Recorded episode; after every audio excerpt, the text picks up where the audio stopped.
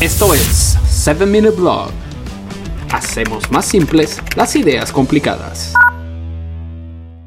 Vamos a sacarnos el chip que nos ha metido el Estado de que solamente el gobierno puede proveer en masa y de manera gratuita a todo el mundo salud y educación. Y de paso que es el único que debería. Hagamos el ejercicio, saquémonos el chip y pensemos, ok, la salud y la educación son 100% privadas. ¡Wow! ¿Qué le pasaría a sus precios?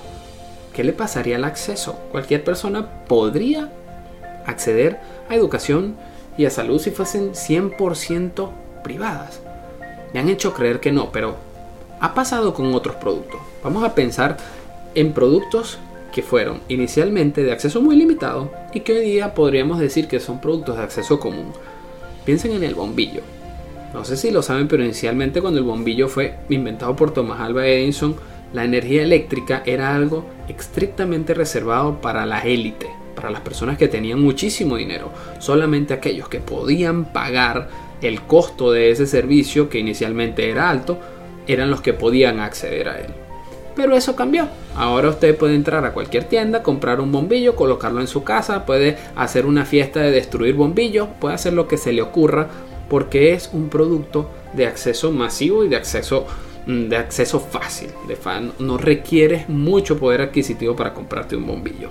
Ahora fíjate, ustedes dirán, eso no tiene ningún sentido comparar la salud y la educación, que son productos, eh, que son servicios complejos de prestar, con un bombillo. Vamos a compararlo con el vehículo, con el carro. Inicialmente cuando el carro fue creado, también el acceso era exclusivamente para la élite, las personas que tenían el dinero para pagarlo. Recuerden que antes la diferencia en términos de clase social y de, y de mm, poder adquisitivo eran muy marcadas. Eso ha cambiado con el tiempo gracias al capitalismo, pero inicialmente eran muy marcadas. ¿Qué pasó? Inicialmente el carro era solamente para los ricos eso cambió. En países medianamente libres o libres hoy día, cualquier persona con un trabajo que tenga acomodadas sus finanzas personales puede sentarse en un concesionario y puede comprarse un carro sin ningún problema. Ahora bien, pensemos en otros productos. Pensemos en la radio. La radio inicialmente también era un producto que solamente unos pocos podían adquirir. Con el pasar del tiempo y ciertas cosas que ocurrieron, cualquiera tenía un radio en su casa, cualquiera tiene un televisor en su casa, Cualquiera tiene un aire acondicionado en su casa que inicialmente era considerado un producto de lujo para darse el confort de solamente las élites. Inicialmente era así y actualmente cualquiera se puede comprar un split y tenerlo en su cuarto. Cualquier persona que trabaje honestamente y que tenga un ingreso mm, mm, estable puede comprarse un aire acondicionado, un televisor, puede comprarse un radio, puede eh, acceder a un carro tener eh, eh, energía eléctrica en su casa, comprar bombillos y cambiarlo. No me gusta el rojo, voy a ponerlo azul, voy a ponerlo amarillo, cualquiera. Pensemos en algo más reciente, el, el, celular. El celular cuando inicialmente salió se lo veíamos solamente a los ejecutivos, a las personas con traje, vestidos de traje, que tenían ese aparato grandísimo y todos pensábamos, wow, la última tecnología, me puedo comunicar con una persona que no está cerca mío y va a escuchar lo que yo le digo ya no le tengo que mandar cartas. ¿Qué pasó con los teléfonos? Los teléfonos inicialmente eran de acceso limitado para aquellos que podían pagar por ese aparato y por esos servicios y ahora es de acceso común, tanto así que es considerado un producto de primera necesidad hoy día. ¿Qué fue lo que pasó? ¿Qué fue lo que ocurrió? ¿Por qué inicialmente era de acceso limitado? ¿Y por qué ahora cualquier persona puede tener acceso? ¿Le podría pasar eso a la salud y a la educación también? Fíjense que lo que termina pasando con esta serie de productos, inicialmente con el bombillo, con el automóvil, con el aire acondicionado, el televisor, los celulares, etcétera, etcétera, es que estos productos inicialmente son producidos en poca cantidad, cuando hay poca oferta.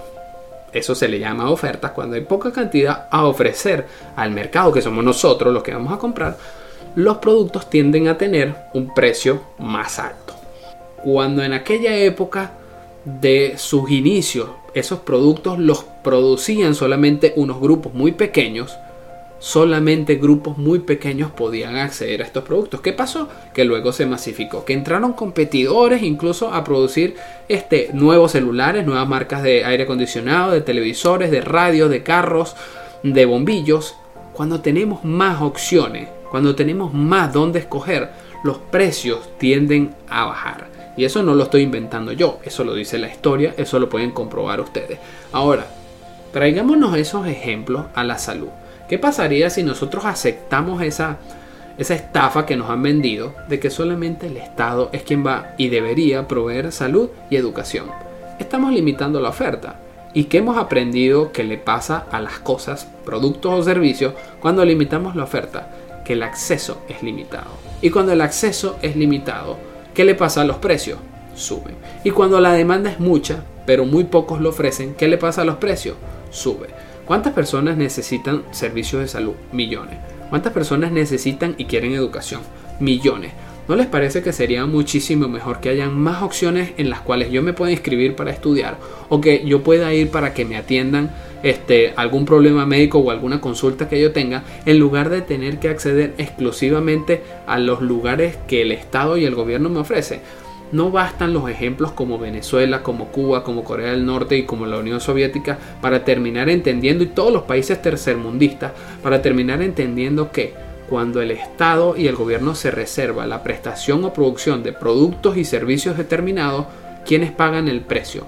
Y el precio más caro de todos, los ciudadanos. Señores, vamos a privatizar la educación y la salud y veamos si le pasa lo mismo que al bombillo, que al carro, que al aire acondicionado, que a la radio, que a la televisión y que a los celulares.